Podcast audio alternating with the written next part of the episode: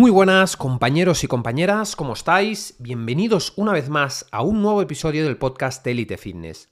Mi nombre, como sabréis, es Marc Romera y en esta ocasión tengo el placer de entrevistar en el programa a David Díaz Gil, quien es deportista de alto nivel, que ha sido además portada y ganador del concurso Men's Health de España y que además es diabético de tipo 1 y la persona que se encuentra detrás del perfil en forma con diabetes. Y precisamente como la dieta cetogénica está teniendo cada vez una mayor aceptación en todos los ámbitos, hoy he decidido preguntarle a David su opinión acerca de este protocolo. Así que si estás preparado, ponte cómodo que enseguida comenzamos. Pero antes quisiera anunciarte que ya está a la venta mi último libro de salud titulado El Manual de la Cronobiología y los Ritmos Circadianos, que puedes encontrar a través de plataformas como Amazon, la Casa del Libro, la FNAC o incluso a través de la página oficial de bubok.es. Por otra parte, si deseas apostar por el café de la mejor calidad, en grano o molido, o también en cápsulas compostables compatibles con espresso, puedes utilizar mi código de descuento ELITE10, todo junto y en mayúsculas, en la página oficial de Orisense Coffee. Por último, si estás buscando también una jarra que filtre, depure y alcalinice el agua, 100% libre de tóxicos y bisfenoles, con filtro ecológico y además con todos los certificados de calidad, también puedes usar el código ELITE5, todo junto y en mayúsculas, en la página web oficial de Alcanatur. Una vez dicho esto, ahora sí compañeros, empezamos con el programa.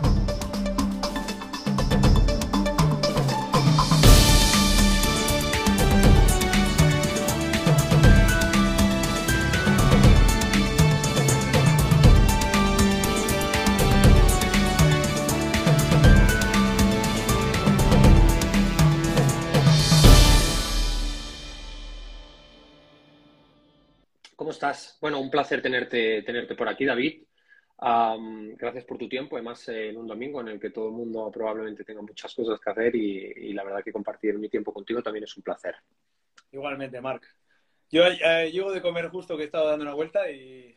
no me Te oigo perfecto, sí, sí, sí, te oigo perfecto, te oigo perfecto.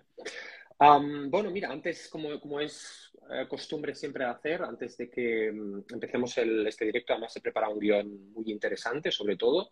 Aprovechando que estás aquí, me gustaría que, nos dijeras para el público que se conecte en mi perfil, que no te conozca, quién eres. Explícanos un poco de ti, quién eres y a qué te dedicas.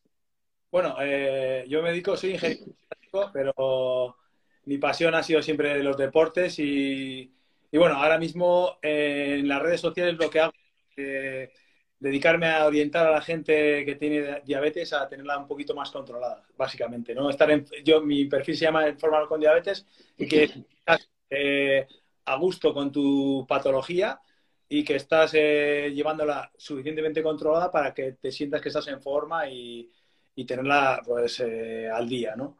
yo me inicié en esto de compartir hace mucho tiempo, de compartir cosas en las redes sociales, pues eh, hace 15, 16 años me presenté al concurso de Men's Health, eh, de portada de Men's Health en el 2008 y, gané. Y a partir de ahí, pues bueno, ya había estado compartiendo mis rutinas y esto en la, en la revista. Luego fui ya pues, eh, bloguero en la revista, luego escribí en Bitónica, que es un blog de, de entrenamiento. Sí, sí, y al final pues hice mi propio blog y con 43 años debuté en la, en la diabetes, porque yo tengo 49 años. Y a partir de ahí, pues con toda la experiencia que he ido haciendo, me he orientado más a intentar ayudar a la gente a que, que tenga una, una, patología que es un poquito dura, entre comillas, ¿no? Eh, más controlada. Y ese es mi, mi fin en, este, en estas redes, ¿no? Pues que la gente eh, tenga alguien, un referente para decir, mira, quiero hacer low carb, porque yo todo lo que hago lo hago con low carb, porque es mucho más sencillo controlar diabetes cuando tienes que pincharte menos insulina y cuando tienes que pinchar mucha insulina. Y el low carb me viene súper bien para, este estilo de vida que llevo yo. Vale. Pues bueno, antes de que me presente yo, eh, tío, tienes un aspecto estupendo para la que tienes, tío. Es que estoy, me has dejado, me has dejado flipado, me has dejado flipado y la verdad que enhorabuena, enhorabuena por tu labor divulgativa. Yo, para los que no me conozcáis, ah, dirijo la empresa de entrenamientos y de servicios destinados a la nutrición, la salud Elite Fitness. Ah, soy divulgador, he escrito cuatro libros de salud también, tengo un podcast también en Spotify y bueno, básicamente me gusta, más que etiquetas, me gusta decir que me centro o destino prácticamente todo mi tiempo en intentar ayudar a que las personas mejoren su calidad de vida a través de la salud integral. ¿sí? Entonces, em, hoy nos trae aquí un, tema muy importante. Además, no lo he tocado nunca ni en el podcast ni en el perfil y creo que vas a, vas a servir de gran ayuda a muchísimas personas que, luego vean este directo, que lo estén viendo ahora o que lo vean por diferido. Em, a ver, empecemos por el principio, David. Para, para todos aquellos que no estén familiarizados, ¿qué diferencia hay entre la diabetes de tipo 1 y la diabetes de tipo 2? Vale, eh, básicamente es que una es eh, orientada o eh, has debutado por esa diabetes porque tu predisposición genética y tu cuerpo ha empezado a, hacer anticuerpos contra tu propio cuerpo, que sería diabetes tipo 1. El tipo 1 es eh, de orientación autoinmune y el tipo 2 es porque tu estilo de vida ha sido muy sedentario, malos hábitos, aparte que puedes tener también una, una genética de predisposición de que tu familia era diabética tipo 2 y bueno, tus tus células tienen una resistencia a la insulina, ¿no? Pero si tu vida ha sido eh, muy, pues eh, tienes una resistencia a la insulina, que quiere decir que las células no captan la insulina, que es eh, funcional de tu cuerpo, es decir, tu cuerpo genera muy bien la insulina, pero las células no, se, no consiguen atraparla para abrirse y meter la glucosa dentro.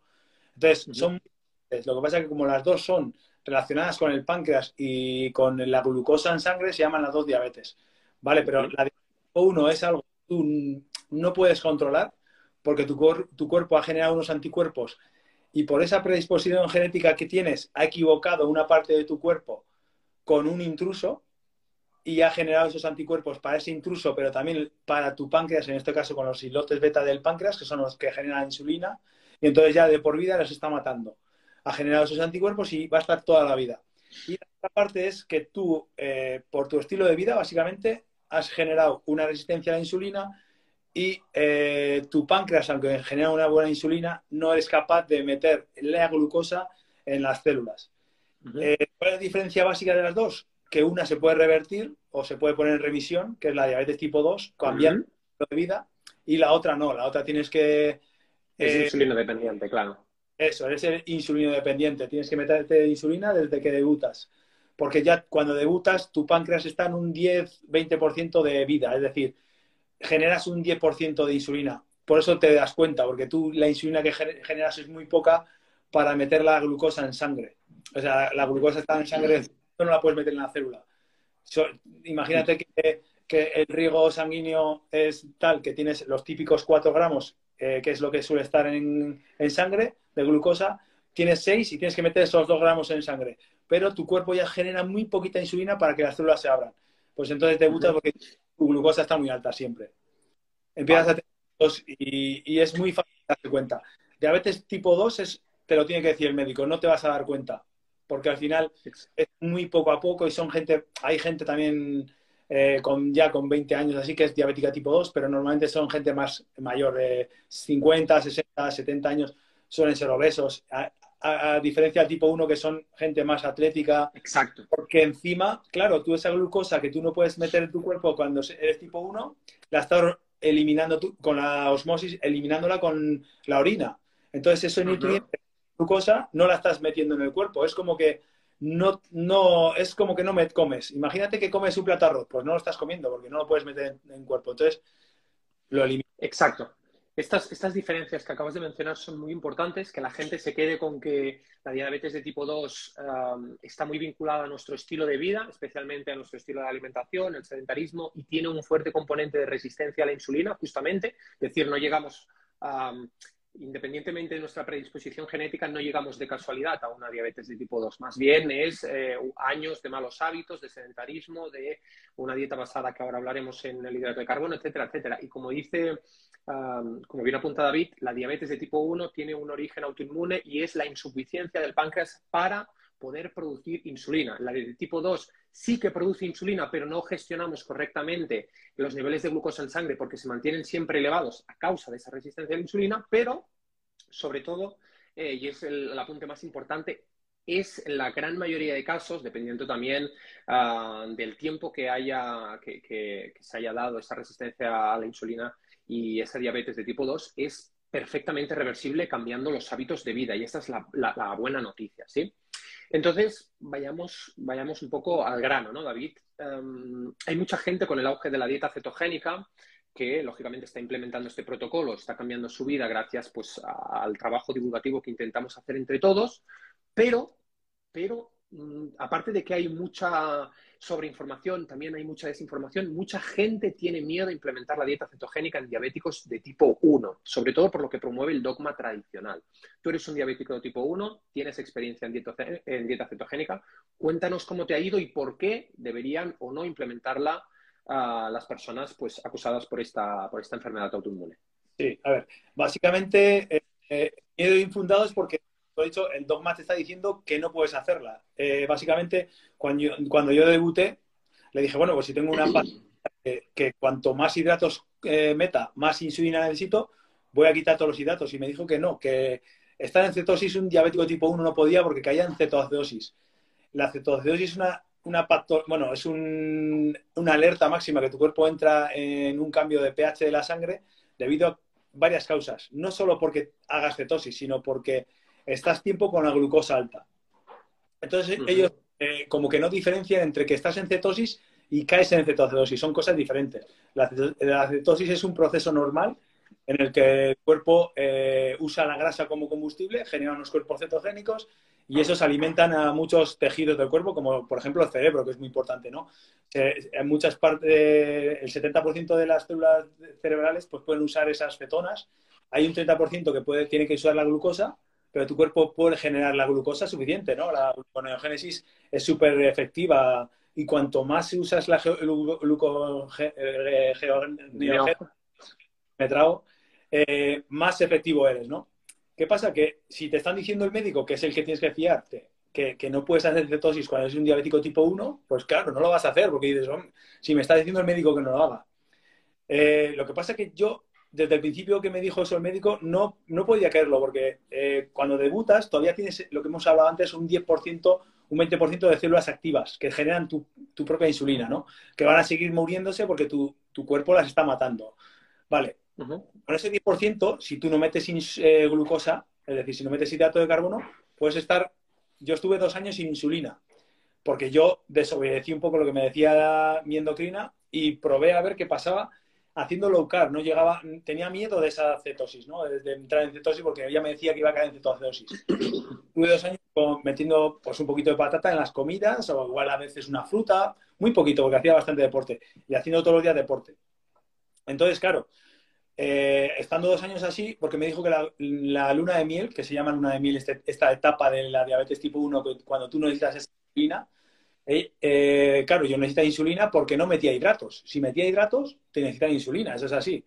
Ella me dijo, dura ocho meses máximo. Yo estuve dos años y medio, pero claro, el tema es que tenía que hacer todos los días deporte de alta intensidad, porque con el deporte de alta intensidad, la célula como que entra en un estado de alerta y consigue coger la glucosa que está circulando. Tú coges a la célula, tú cuando entrenas a alta intensidad, una persona normal, o normal, eh, no diabética como tú, por ejemplo, el, hígado, como necesita energía, va el glucógeno que tiene almacenado, le va a abrir y le va a soltar al torrente sanguíneo glucosa, ¿no? La, transforma con la gluconeogénesis y del glucógeno suelta glucosa en el torrente sanguíneo y tu cuerpo lo va a recepcionar porque tú generas insulina se abre, coge la glucosa y estás en el entrenamiento. ¿Qué pasa? Que mi cuerpo funciona igual. El de glucógeno que tengo almacenado en la reserva hepática o en el músculo, el, cuerpo, el hígado lo genera y genera glucosa, ¿no? Pero ¿qué pasa? Que yo no tengo insulina, entonces no la puedo eh, eh, meter en la, célula. Entonces no la puedo usar en ese entrenamiento.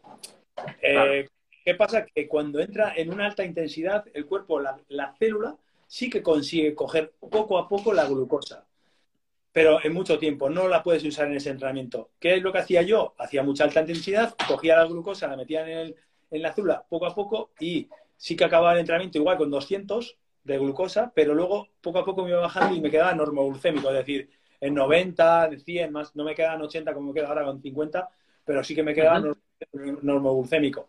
Es decir, veía que con hidrato de carbono podía entrenar bien sin llegar a usar la, cetogenia.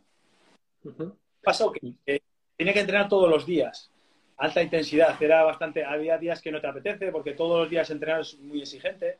Yo venía de entrenamiento típico de 3, 4, 5 días de pesas, descanso para ir regenerando el músculo y tal, y entrenar todos los días es muy exigente, alta intensidad.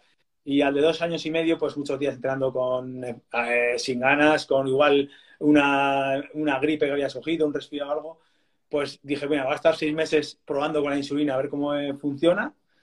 ¿Qué pasa? Que tu cuerpo, una vez que ya se ha acostumbrado a insulina exógena, no vas a poder quitar la insulina tan fácil. De hecho, no consiguió quitarla. Eh, pero al de seis meses, como veía que no podía quitar la insulina, dije, bueno, pues voy a dar un paso más y ir a la cetogenia. Es decir, hacer una dieta low carb menor de 50 gramos. Bueno, tú ya en, tu Instagram ya has explicado lo que es la cetosis y casi siempre hemos dicho pues, que tienes que estar más o menos por debajo de los 50 gramos, incluso hay personas que 30 gramos de hidratos al día para entrar en cetosis.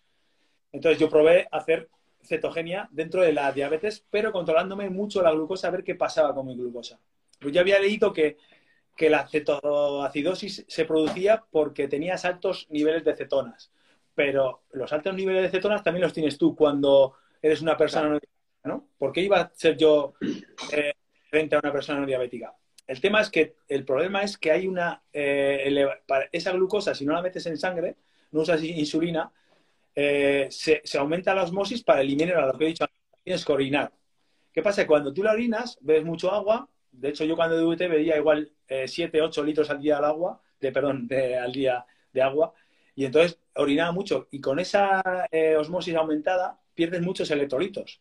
Desequilibrio el potasio, el magnesio, el sodio y con ese arrastre de los electrolitos es cuando se cambia el pH de la sangre. Es decir, la cetoacidosis se produce porque tienes la glucosa alta, las cetonas altas, pero sobre todo porque ha habido un eh, aumento de la osmosis y entonces lo que ha hecho el cuerpo es perder esos electrolitos.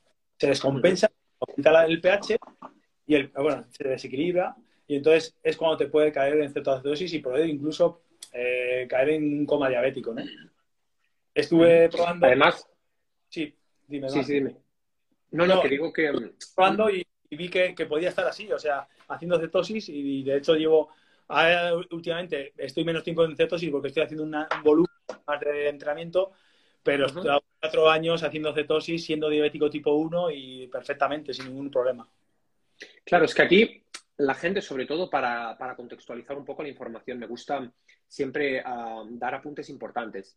El estado de cetosis al final es un estado metabólico donde nuestro cuerpo, en ausencia de glucosa y de insulina, ah, recurre a los ácidos grasos como fuente de energía y en el hígado produce a partir de esos ácidos grasos unas moléculas muy beneficiosas, como ha dicho David, para el cerebro, denominadas cuerpos cetónicos. Sí, además tienen un componente antiinflamatorio, supresor del apetito, a nivel neurodegenerativo es increíble para la prevención de muchas enfermedades y actúa como un supercombustible a nivel, a nivel cognitivo, a nivel cerebral, ¿sí? Pero tenemos, o sea, podemos definir la cetosis nutricional o la cetosis directamente con niveles de entre 0,5 y 3 minimoles por litro. ¿sí? Eso eh, se consideraría un estado de cetosis nutricional.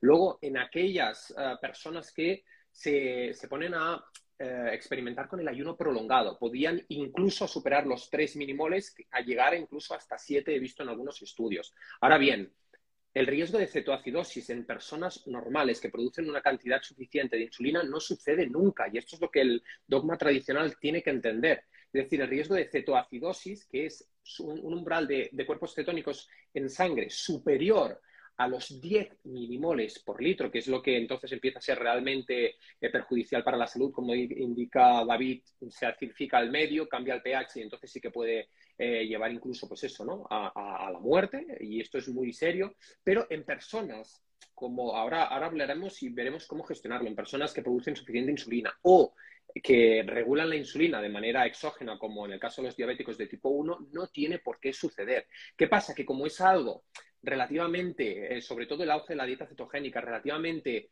reciente para los médicos tradicionales que llevan mm, qué sé yo, 10, 15 años recetando lo mismo y la insulina y, ese, ese típico protocolo, pues resulta extraño adentrarse en la dieta cetogénica en diabéticos, de tipo 1. Pero eh, yo mismo he recogido estudios para este directo, he estado viendo que es perfectamente seguro bajo la supervisión profesional. Incluso, eh, no sé si lo recomiendas tú, David, o no, sin esa supervisión y de manera de ir, probando, ¿no? De, de, manera autodidacta. Yo siempre mm, digo, pues eso, tú hiciste el paso coherente, que es una low carb, y a ver qué tal reaccionas luego de low carb a cetogénicas y supongo que habrá más riesgo en una persona mm, insulino dependiente eh, que, viene de comer cinco o seis veces al día que de repente pasa a hacer un ayuno de 16 horas y una dieta cetogénica estricta, ¿no? ¿Tú, tú cómo lo ves? Sí, eh, de hecho yo a los, asesorados que llevo nunca paso de una dieta normal de cinco comidas con hidrato de carbono a una cetogénica directamente. Les hago unos meses de adaptación para que ellos y que el cuerpo se vaya acostumbrando a esa bajada de, hidratos. De hecho, tú vas a empezar a usar mucha menos insulina, porque no es lo mismo comer un plato de arroz que comerte unas verduras, ¿no? Estás quitándote igual 10 unidades de insulina. Entonces, lo que tienes que hacer es adaptar al cuerpo. Ya no hablamos de, ayunos, lo que has dicho tú. Si metes los ayunos, pues tendrás que ir. Entonces, lo que no puedes hacer es, hay un caso que pasó eh, Ismael eh, de una persona que era eh, diabética que un amigo le dijo, oye, mira, eh, eh, los diabéticos tipo 1 con dieta cetogénica no usan insulina. Así se lo dijo. Y la persona se puso en dieta cetogénica y dejó de usar insulina. Y, en teoría, dejó de mirar la glucosa. Y se murió. Al de nueve días le dio una cetoacidosis y se murió. Pero claro, si tú primero te dejas de mirar la glucosa, dejas de usar insulina, ni siquiera ya no es que tengas una supervisión médica, porque si el médico te puede decir, un médico no te va a hacer eso nunca, pero eh, te ha dicho un amigo que no sabes ni qué es, que hagas esto y no puedes adentrarte eh, a lo loco en este, en este estilo, de, un estilo de vida. No es tan fácil decir, venga, pues voy a dejar los hidratos, ¿no? Y voy a dejar los hidratos si soy diabético sin mirarme la glucosa. Tú ves que tienes una glucosa de 300, 300, que sin insulina, por mucho que no comas hidratos, vas a tener 300 y seguir subiendo porque el propio cuerpo sigue generando glucosa. Es decir, tu de la proteína sigue generando glucosa. Entonces, al final, vas a estar nueve días con hiperglucemia y va a producir una cetoacidosis sí o sí. Vas a tener un montón de cuerpos cetónicos en sangre porque no lo sabes usar, porque has estado toda la vida sin usarlos. Claro, ahí tú lo que has dicho tú, tienes un montón de beneficios de los cuerpos cetogénicos, pero cuando lo sabes usar, solo los has usado al principio cuando ha nacido y el resto de tiempo, si no eres una persona deportista, que los deportistas seguramente en, modo de entrenamiento de alta intensidad puede haber momentos que usen los cetogénicos que estás generando en ese momento, es muy difícil eh, saber usarlos. Pues los tendrás altos, pérdida de electrolitos y glucosa alta y si encima no te mete la insulina exógena, pues es que es, un, es descabellado. no tiene sentido. Y claro, la persona se murió. Lo raro es compartir ese estudio diciendo como tener cuidado los diabéticos tipo 1 que hacéis dieta cetogénica. A ver, hay que, claro que hay que tener cuidado, pero hay que ser, tener sentido común. Que el problema de esa, esa persona que hizo eso es que no tenía sentido común. O sea, como me ha dicho mi amigo, que esto viene muy bien para todos los diabéticos, que pueden decir, mira, mira David, que tiene un 4,8 de glicosilada y hace esto, hazlo tú. A ver, si no tienes, ni, idea, si no tienes ni idea, eh, vete con un profesional. Con, contigo mismo, Marco, oye, mira, he visto este caso, pues bueno, vamos a estudiarlo, tienes que hacer esto y esto. Joder, no puedes coger y decir, ah, pues lo hago. Es que, es que yo, yo, de hecho, es, para mí resulta inconcebible, mucha gente se extraña, pero resulta inconcebible. Yo no llevo a nadie sin una analítica, yo no, yo sin ver ciertos parámetros hormonales, pero esto es lo mismo que decimos siempre, David, es que hay mucha gente que viene a la consulta y me dice, es que, Marc, hago dieta cetogénica, hago ayuno intermitente, los 10.000 pasos teóricos al día y no consigo perder peso. Yo les digo, bueno, pero es que el factor aquí que eleve la glucosa puede ser el cortisol, pueden ser eh, muchísimas cosas por gluconeogénesis, no estás gestionando bien los ayunos, haces mucho más, etcétera. Entonces, hay que mirar, como dices tú, los parámetros de glucosa, de insulina, de glicosilada, de testosterona, bueno, una infinidad de parámetros, porque si no es como decir, bueno, es que me falla el coche ya, ya, pero tendremos que ver dónde está el problema o me pongo a trastear y a ver si lo encuentro así. No, no. Las cosas se hacen, eh, como dices tú, de manera ordenada y bajo la supervisión de un profesional. Y más, es lo que hablamos, cuando en tu caso, pues el, páncreas no produce suficiente insulina como para gestionar esa, eh, esa, glucosa. Entonces, bueno, de ahí que el mensaje, lo que estamos tratando de transmitir David y yo es, se puede perfectamente sostener una dieta cetogénica en diabéticos de tipo 1 bien controlada, bajo la supervisión profesional, pero sobre todo no de manera anárquica. Sobre todo que quede claro esto. Eh, porque el, riesgo de cetoacidosis es real.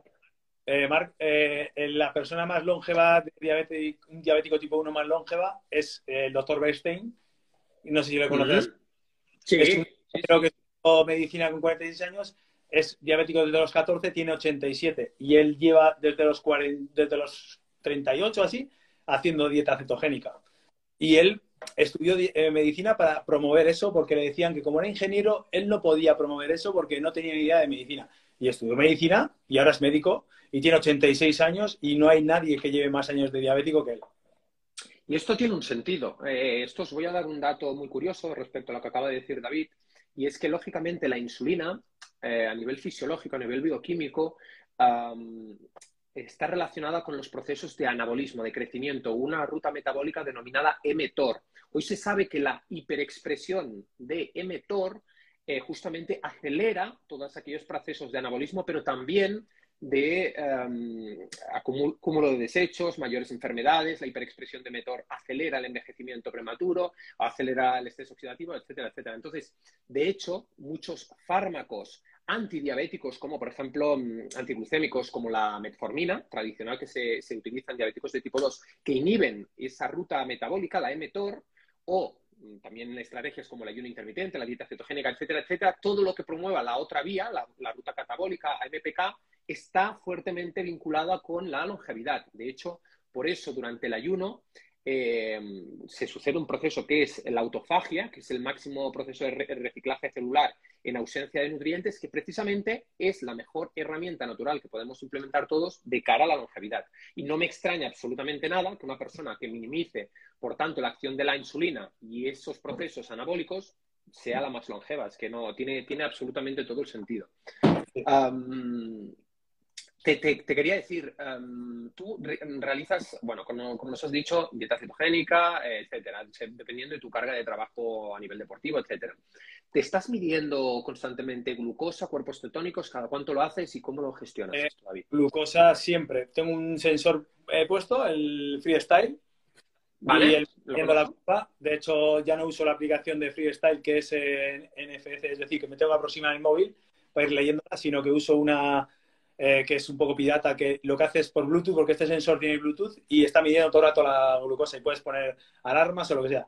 Cuerpos cetogénicos los medía al principio, pero mi cuerpo sabe gestionarlos, entonces tampoco me interesa saber si tengo uno, dos, tres, me da igual, le dejo porque al fin y al cabo tampoco estoy haciendo una dieta ahora cetogénica estricta, pues los fines de semana como más hidratos o igual si tengo algún evento como más hidratos y es algo que ya no me da igual como lo gestione mi cuerpo, porque sé que lo va a gestionar bien. Llevo cuatro años. De hecho, yo ya dieta cetogénica ya la empecé antes de ser diabético, cuando pues gané el concurso de Mensel y cuando ya hacía mis dietas de volumen y así, ya hacía dieta cetogénica y la sabía, medía los cuerpos cetónicos, sabía que mi cuerpo estaba funcionando muy bien. De hecho, hice una, una época de triatlones y hacía low carb en los triatlones, entonces veía que, eh, que gestionaba muy bien. De hecho, hice un Ironman con, comiendo sin barritas energéticas, solo agua en los eh, habituamientos. Wow. Y, metía cacahuete porque me había entrenado con cacahuetes y pasas y, veía que me iba muy bien.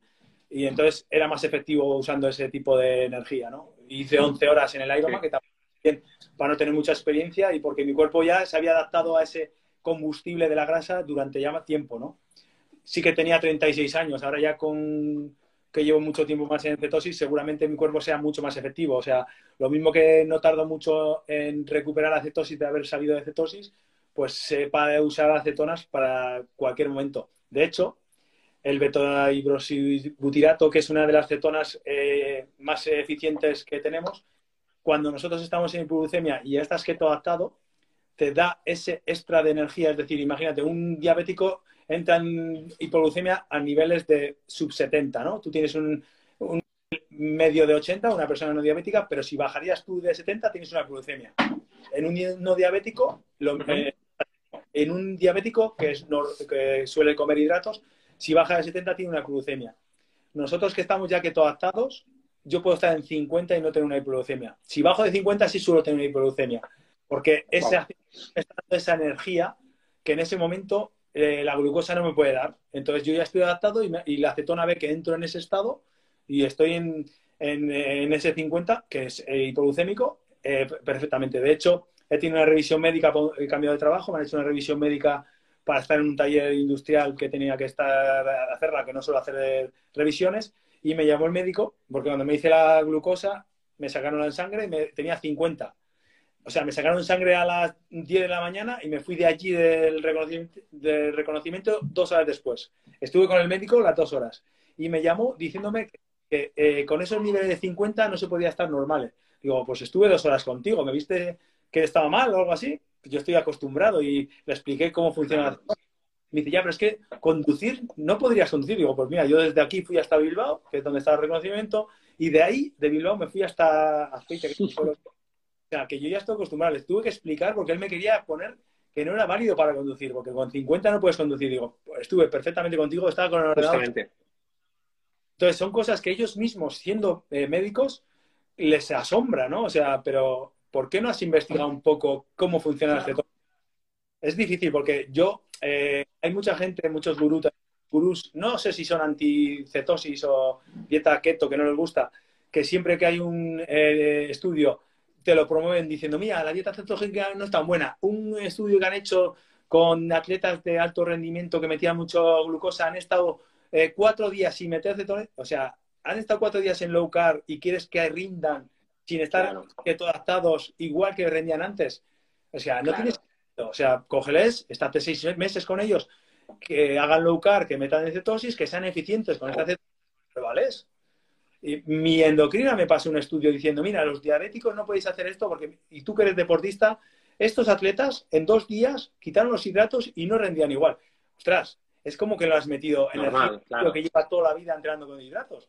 Te hago yo Esto es lo mismo que, claro, esto es lo mismo, el, el, mismo caso que aquellas personas que no realizan ayuno intermitente y que dicen de repente, me hago un ayuno de 16 horas y me voy a hacer tres horas de CrossFit por la mañana. Hostia, no, es que me dio una hipoglucemia, me dio unos mareos. Claro, te, deshidrataste, te dio una hipoglucemia, no estabas acostumbrado. Claro, es que tu cuerpo no estaba acostumbrado a la gluconeogénesis de la que antes has hablado. Es decir, a, que tu, eh, la, producción endógena de glucosa a partir del de, eh, glicerol de las grasas o de los aminoácidos. Y como no estaba acostumbrado, pues ¿qué pasa? Pues por una falta de adaptación tienes los perjuicios. ¿Quiere, ¿Convierte eso al ayuno intermitente en una mala estrategia? En absoluto. Ahora, cualquier estrategia, por buena que sea, mal implementada, puede ocasionar perjuicios y de hecho es así.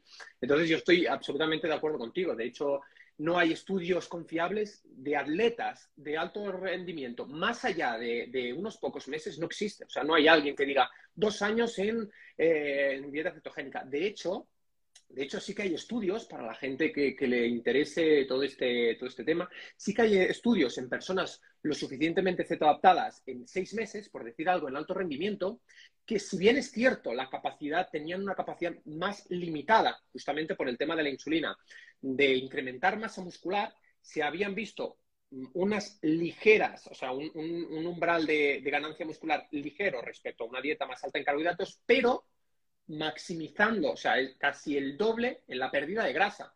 Es decir, si renunciamos a medio kilo de músculo, pero encima vamos a ganar que perdemos el doble de grasa, mm, a, a todas luces nos, nos llama la atención estos, estos protocolos, ¿no? Y justamente, como te... Mm, vamos a hablar también ahora un poco de la insulina. La insulina al final desde un punto de vista fisiológico, para la síntesis proteica muscular es necesaria. Es decir, necesitamos ni que sea un pico, un pequeño pico de insulina, eh, si estamos en dieta cetogénica a través de la leucina, de un aporte de leucina eh, suficiente, que es un aminoácido cuando nos hacemos el famoso batido de proteínas. Pero si tú estás en época de, imaginemos en una época, un periodo de hipertrofia, si bien es cierto que durante el ayuno, la dieta keto, sí podemos incrementar masa muscular, quizá no es la mejor estrategia. Entonces te iba a decir, ¿cómo gestionas la insulina de cara a la hipertrofia en fases de, en fases de volumen, de ganancia de masa muscular? Eh, yo he hecho varias veces la prueba de hacer un volumen con, solo con, eh, con dieta cetogénica. Y cuesta, aparte que tienes que comer muchas calorías, muchas calorías, del orden de 4.500 o más, cuando normalmente cuando yo hacía volumen con hidratos metía unas 3.000, 3.200, tienes que comer y forzar a comer porque al final la dieta cetogénica es muy saciante comen muchas grasas y mucha proteína. No comen mucha proteína, lo que te sacia es la grasa. Comen muchas verduras y al final las verduras también te sacian mucho. Al final mm. es, casi imposible meter. No tienes esa ganancia de... y no coges en un exceso de grasa, porque al final tampoco estás cogiendo mucha grasa. Eh, cuando quieres ganar un poco más de, músculo, siendo diabético, tienes que eh, tener cuenta que tienes que meter un poquito más de hidratos o ir muy poco a poco. No puedes decir, bueno, voy a ir a base que yo ya tengo 50 años, entonces al final en las ganancias musculares que voy a tener, eh, como ya he tenido una experiencia previa de haber intentado llegar a una ganancia muscular máxima, pues no va a ser igual que una persona que empieza ahora con 50 años. Claro, tú vas a ganar siempre músculo, aunque tenga 50 años. Lo de la edad es un poco relativa. Pero claro, si tú ya has tenido una experiencia de ganar músculo, llega un momento que no vas a ganar músculo tan fácil como alguien que no ha hecho nunca una hipertrofia y empieza a entrenar, ¿no? Pues claro. pasa, el cuerpo se sorprende y va a intentar hipertrofiar para eh, adaptarse a ese entrenamiento que está haciendo. Lo que hago ahora, por ejemplo, no suelo medir mucho cantidades, sigo a una dieta low carb, pero sí que pues eh, hay días que me tomas patata, por ejemplo, o incluso si voy a comer fuera de casa como un cachito de, pan o incluso un postre, con eso, eh, si estoy en una etapa de volumen, consigo que poco a poco mi cuerpo tenga esa extra energía, aunque sea de glucosa, y le ayudo a mi cuerpo a recuperar esos depósitos de glucógeno, que con la gluconeogénesis me costaría más eh, reponerlo.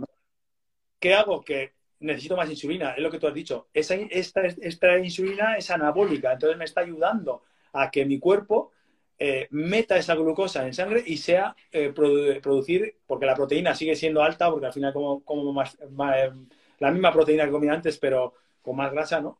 Y entonces al final estoy generando ese superávit calórico y ese, esa incentivación de crear músculo para llevar el esfuerzo que estoy haciendo con la alta intensidad. Entonces al final es un es, él se va cubriendo con mi cuerpo me pide insulina para meter esa extra de, glucosa. Además, yo siempre una de las estrategias para mí, eh, de cara a largo plazo, eh, por ejemplo, cuando una persona me dice, Marc, quiero perder peso, tal, tienes problemas metabólicos, ok, los introducimos en estrategias como el ayuno, la dieta cetogénica, etcétera, ¿no?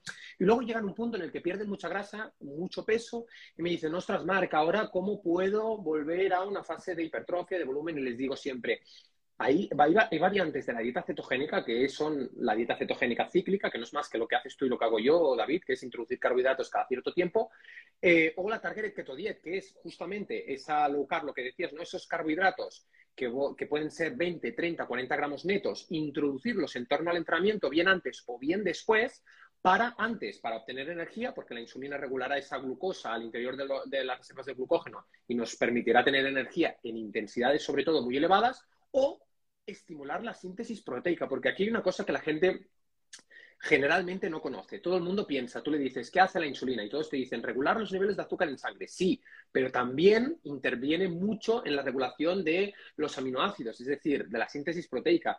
Capta el introducir insulina, eh, la insulina capta, hace que, que exista una mayor captación de aminoácidos por parte del tejido muscular.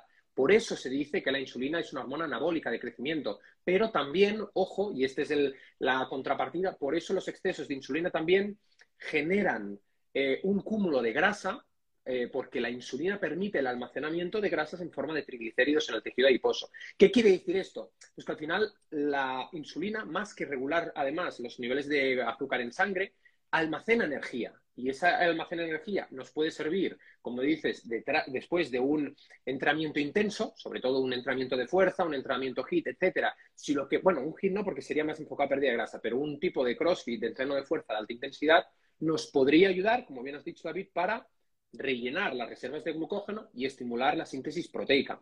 Entonces, esto nos viene, ¿por, ¿por qué te digo esto? Porque hace dos días hice un reel que explicaba, y la gente también eh, le cuesta entender esto, ¿se puede ganar masa muscular haciendo dieta cetogénica y ayuno intermitente? Perfectamente que, se puede, pero no es tan efectivo como introducir carbohidrato en torno al entrenamiento. Esto es lo que tiene que quedar muy claro.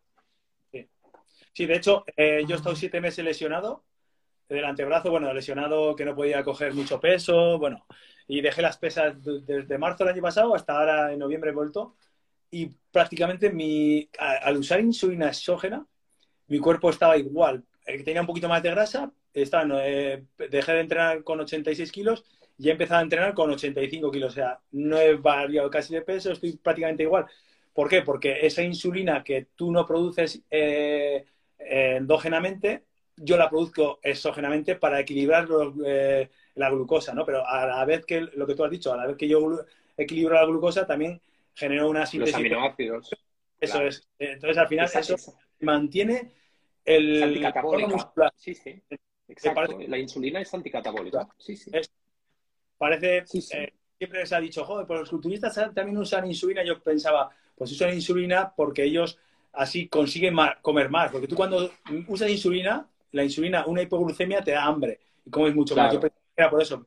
Pero básicamente lo que he descubierto este año ha sido que generas una síntesis proteica mayor. Entonces mantienes el músculo sin hacer casi, casi nada de deporte de alta intensidad.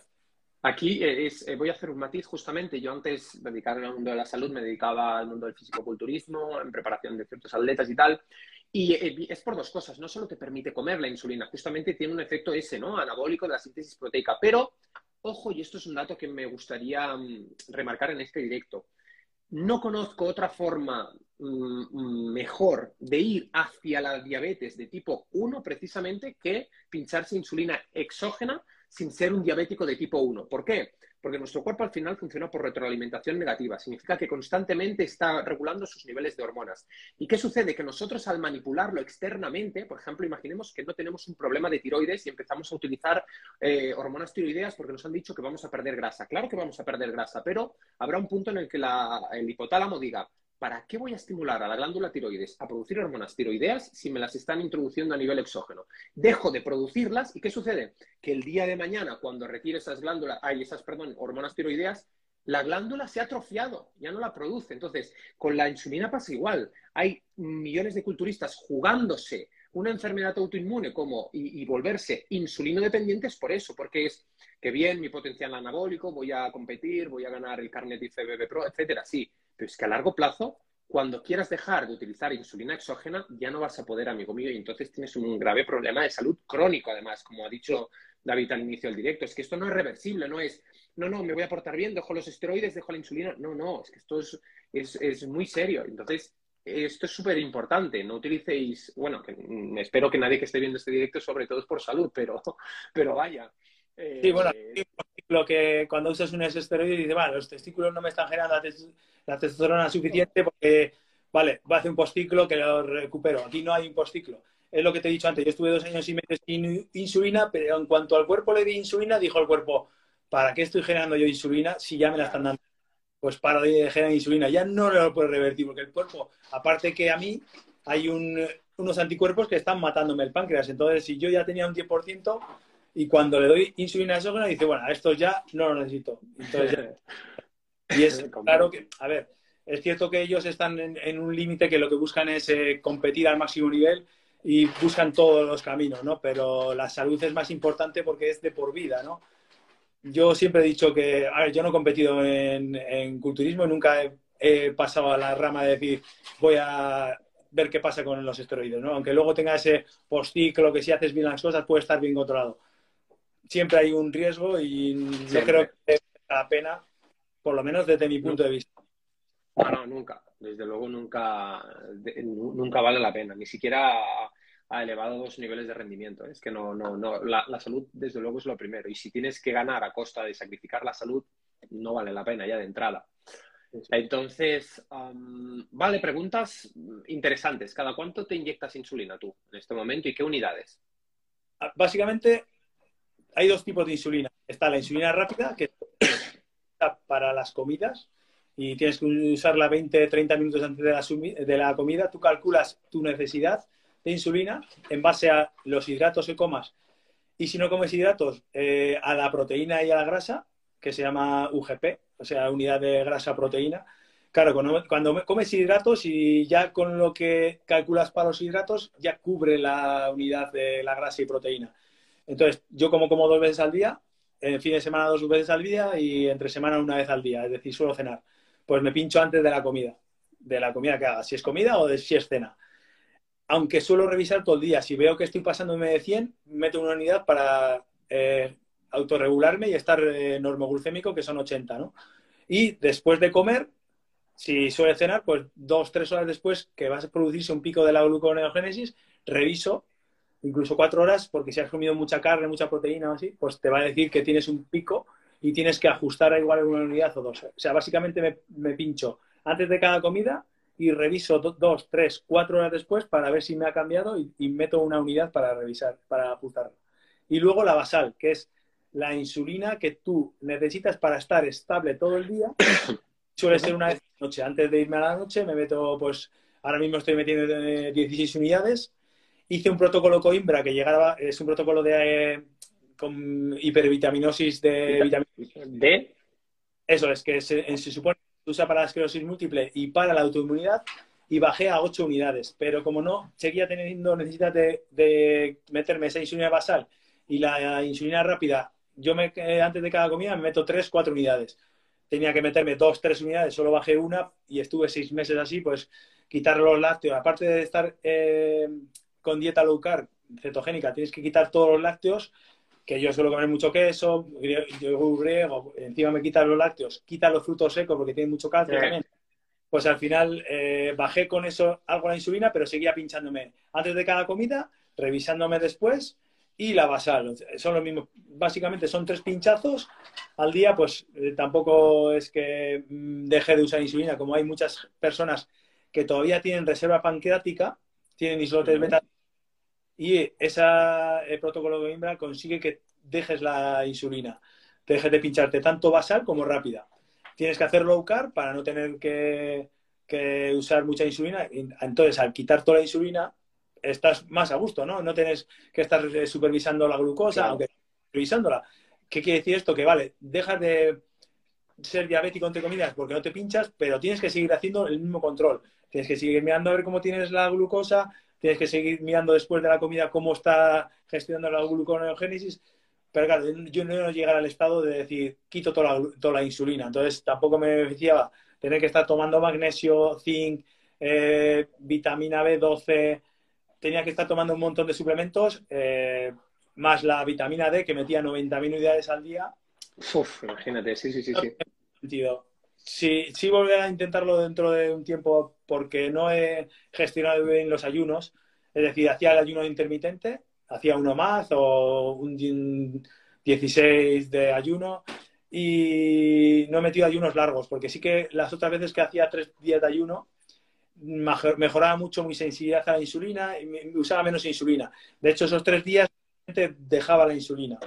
Entonces tengo que volver a meter los ayunos eh, largos que aunque yo, por ejemplo, he tenido hace tres, dos, tres años eso, esa experiencia, tengo que volver a retomarla, no voy a coger y decir, venga, voy a hacer un ayuno de tres días, porque ahora estoy acostumbrado a hacer ayuno de 16 horas o 20 horas o 23 horas, pero claro, no lo mismo 23 horas o 20 horas que 30, horas, entonces tengo que volver a ir pues un día de ayuno, 30 horas, ir eh, aprendiendo lo que hemos dicho antes, tienes que adaptar al cuerpo a volver a, a, le educas, ¿no? A decir, venga, vas a gestionar el ayuno un poco más largo.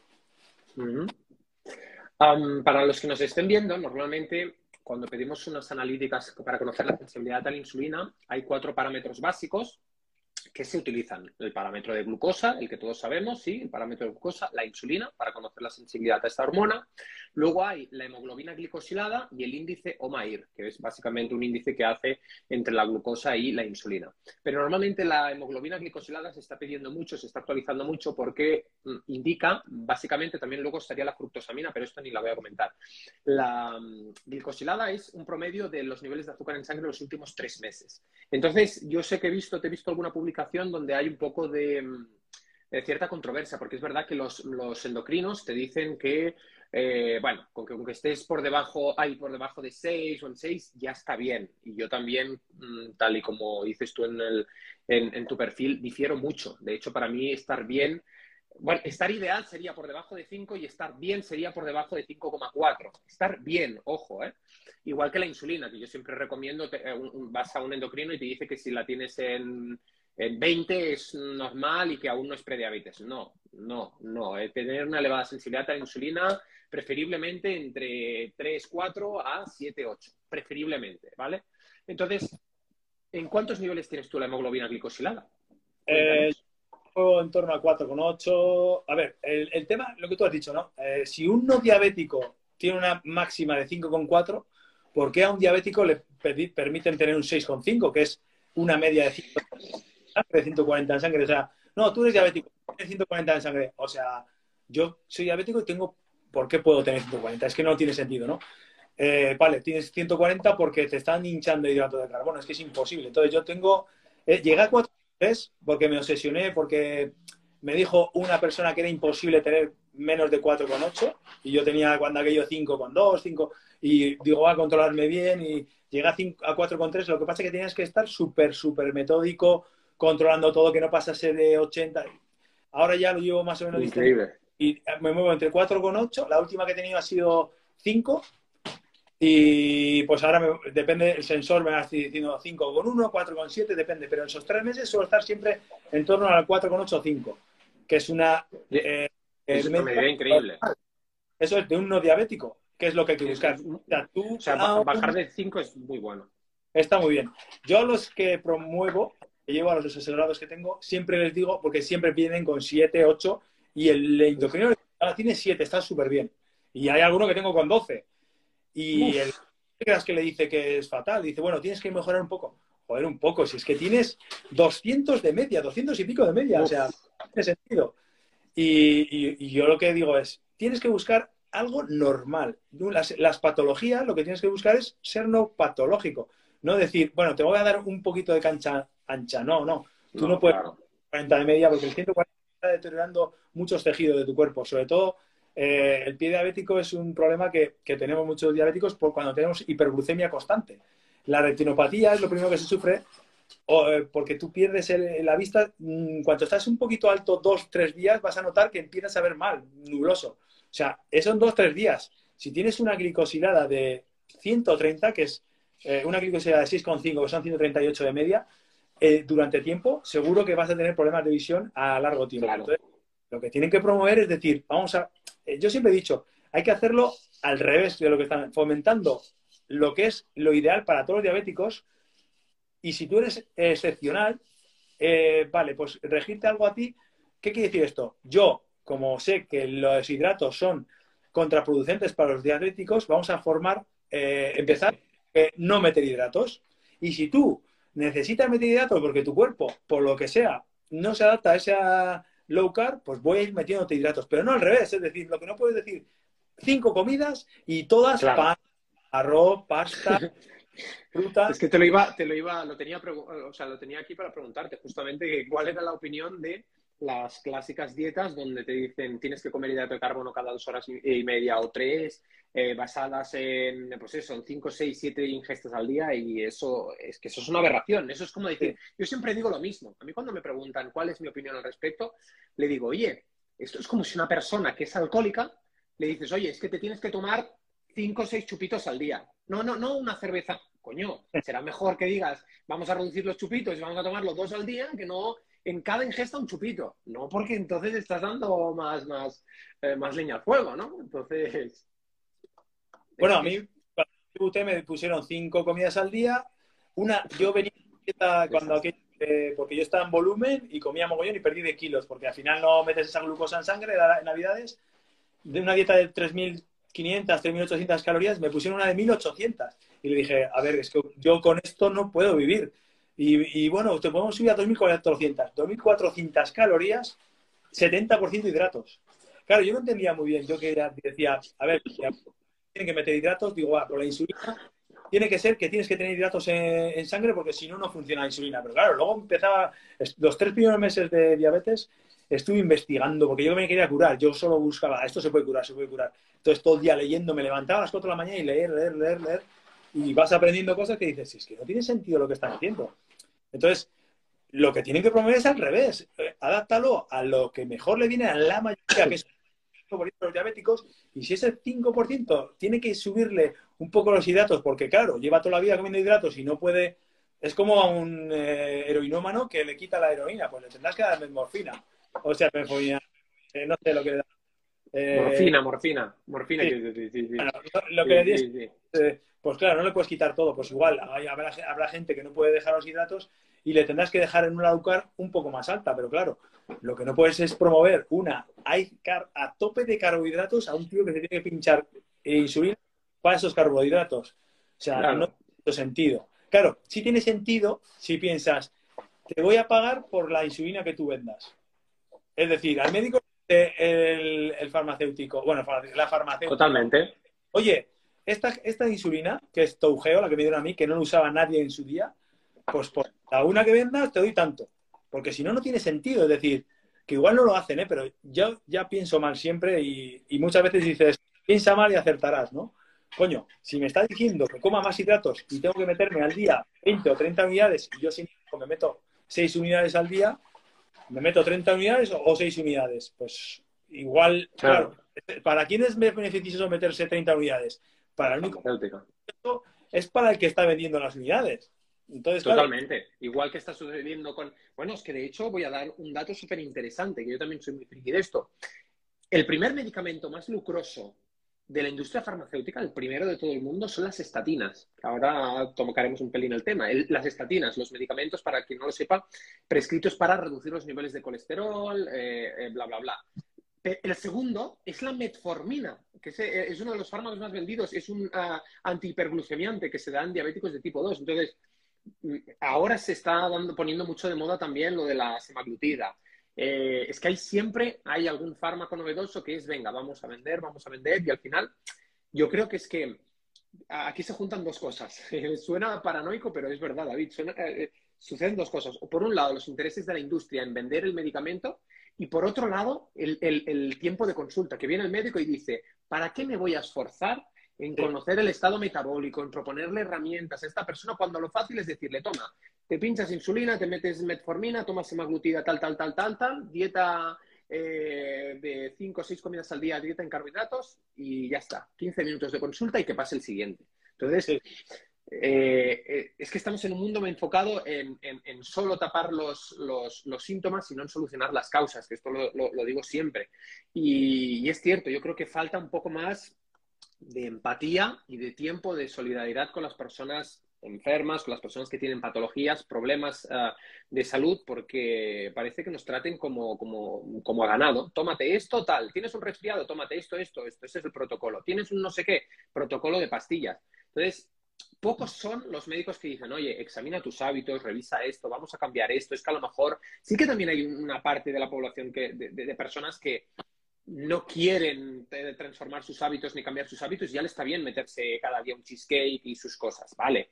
Pero en el fondo, yo creo que con conciencia, lo que no puede salir es, me acuerdo, David, de cuando hubo tanta polémica que salió el, el documental, aquello del equipo de investigación del ayuno intermitente, que nos sale un médico, nos sale un médico diciendo que las recomendaciones oficiales son comer hasta seis, siete veces al día, a veces galletas, snacks, no sé qué, eh, y que el ayuno intermitente es perjudicial para la salud. Luego, tecleas en Google, porque hoy en día tenemos Google, que es el, el, mago de todo. Tecleas en Google el nombre del famoso reconocido doctor y te das cuenta de que es, trabaja para Nestlé. Entonces dices, hostia, tío, nos, nos, em, nos estamos vendiendo al sistema y, al dinero. Al final es eso lo que, lo que se mueve. Es, triste, pero es así. bueno, para, acabar el, este directo con una pregunta morbosa. Eh, estamos cansados de repetirlo tú, yo y todos, pero bueno, vamos a introducirlo en este directo. ¿Es el colesterol de por sí un marcador de riesgo cardiovascular? A ver, es que el colesterol. Mira, yo escribí en 2010 un post en Bitónica. Eh, la verdad del colesterol, bueno, de los huevos, primero llegado de los huevos y tal, y bueno, me pusieron mucha caña porque yo había recopilado datos y aparte de que ya sabemos que el colesterol hace 15, 20 años de 300 era normal y ahora ya es 200, cuando en realidad no hay una relación. De hecho, el colesterol como tal, solo hay un tipo de colesterol. Hay gente que dice, colesterol bueno y colesterol malo. En realidad son lipoproteínas que transportan colesterol. Solo hay un tipo de colesterol, colesterol. Y dices, ah, es que tienes el colesterol alto, el alto el malo. alto el malo. Es más importante los triglicéridos que eh, eh, las proteínas que tienes. Y tienes 150 de triglicéridos y no te dice nada, pero tienes 200 de colesterol. Bueno, yo suelo tener 300, ah, entre 300 y 450 de colesterol total. HDL entre 80 y 120, que llega a 120. Y el, me dijo que cuidado con el HDL, que más de 120 es malo. Y le dije, también, pues, el estudio, porque... Y los triglicéridos a 50, ¿no? Capaz a 50. ¿De dónde sacó eso? es que eso, inventan tantas cosas que te lo puede decir un médico y yo ya, como ya no me fío de nada, y vale, yo le digo, pues pásame el estudio que se lo tengo que ver yo porque es imposible. O sea, ¿dónde han sacado a personas con HDL más de 120? Es, primero, es muy difícil. Muy difícil. Que hagas un estudio con eso. Pero bueno, no, no me la he conseguido hacer. Me han cambiado de endocrino, ya no lo va a tener. Entonces, el riesgo heterogénico no es tan sencillo como decir este parámetro. Y si quieres regirlo por este parámetro, vale, pues hazme un estudio de lipoproteínas. ¿Cuántas lipoproteínas de LDL tengo? Que es lo más importante, ¿no? Decir, tú imagínate que tengo, porque las que son eh, heterogénicas, de las lipoproteínas, digamos que son autobuses, ¿no? LDL y HDL. El HDL es el que ayuda a recoger el LDL que se queda ahí heterogénico. Pero claro, el que es el que se crea y puede ser heterogénico es el pequeñito, denso y pequeñito. Pero si es grande, que lleva un montón de colesterol grande, no se va a quedar en ningún lado ahí parado. Justamente. Entonces, vale, pues tienes que tomar estatinas, ¿vale? Mídeme las lipoproteínas, ¿no? Marc, al final, mídemelas. ¿Cuántas tengo? Pues mira, si es que no tienes nada, pero es que no les compensa, porque, de hecho, yo he ido con mis padres, que los dos hacen dieta cetogénica, a mi padre decirle que está súper bien, porque tenía todo bien, triglicéridos 80, el HDL 60, LDL normal, y mi madre tener HDL mi padre tenía triglicéridos 80 y mi madre triglicéridos 30. Mi padre tenía eh, PCR, una inflamación de 19 y me dijo, tu padre está súper bien. Me dijo mi padre, no, no, tú todo bien. Cogí la no, Hombre, no. Le dije, luego hablamos de mi padre. Cogí la de mi madre y me dijo, no, porque tu madre hay que hacerle, hay que darle estatinas, tal, no sé qué. digo yo, Madre mía. 4 eh, tenía 300 de colesterol.